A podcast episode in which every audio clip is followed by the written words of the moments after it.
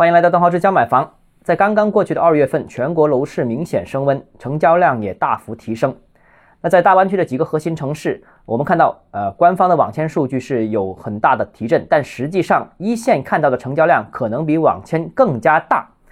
就我目前的观察，呃，二月份的四个礼拜，每一个礼拜都比之前一个礼拜大概提升了百分之二十左右的环比增量，非常厉害啊！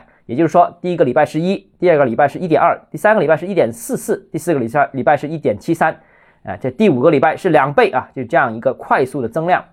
那二月很多城市的新房、二手房的成交量呢，都比一月份高出了大概百分之五十左右。那按照这个趋势啊，三月份可能会出现抢购的情况。那各大城市的二手房和一手房市场情况都非常接近，都非常火，一二手同时升温。那复苏范围方面呢？这次楼市复苏几乎是无差别的。那从二线城市的佛山、东莞到三四线城市的中山、江门、珠海，乃至政策完全都没有松绑的广州、深圳啊，各地都明显复苏。那几个核心城市呢？佛山最强啊，其次是广州和东莞，呃，最弱的相对来说是深圳。那呃，最强的佛山成交量是几乎翻了一番。到访的客户普遍呢，每个楼盘反应都增长了百分之两百到三百，就连山水、高明这些比较呃弱的区域都出现了成交了爆发性增长。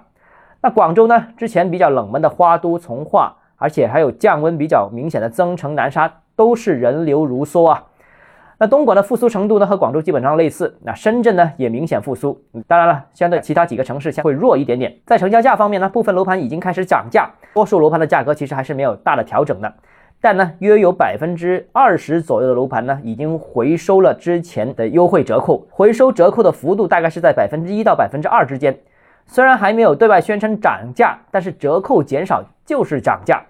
那之所以呃没有宣传呢，我估计应该是避免触碰到客户想抄底，但是你已经反弹了，就影响客户成交的这个心态啊。那另外一方面呢，就是房价见底之后，我们开始看到反弹。在二手方面，似乎是更加明显的。那最近呢，很多二手中介反映呢，由于看房的客户量突然暴增，那业主也会选择提价啊，或者说不承担各付各税，或者说要买方承担中介费等等啊，甚至有直接反价的这种情况。那后市我个人是这样预测的，从成交量上来看呢，这个到二月底呢。大湾区除了深圳之外，其他城市的成交量呢都已经回到了正常的市场水平，大概就是二零二一年之前的水平吧。那比方说像广州和佛山两个城市，月成交大概是八千到一万套，这个是一手房的正常水平。那三月份呢，我相信佛山的情况可能会更加厉害，表现更加强，可能会进入一个相对偏热的区域，那单月的成交量可能大概率会突破一万套。那部分热点板块呢，也是开始上涨，月度的涨速我估计大概是百分之一到百分之二之间。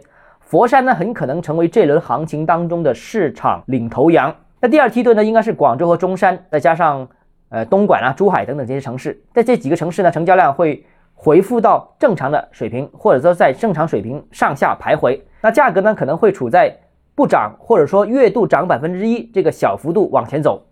那大概呢会在今年五一前后呢会出现一个全面的价格上涨。那深圳由于政策管的仍然是比较死啊，所以呢之前跌得太狠。那目前来说呢是处于一个复苏阶段。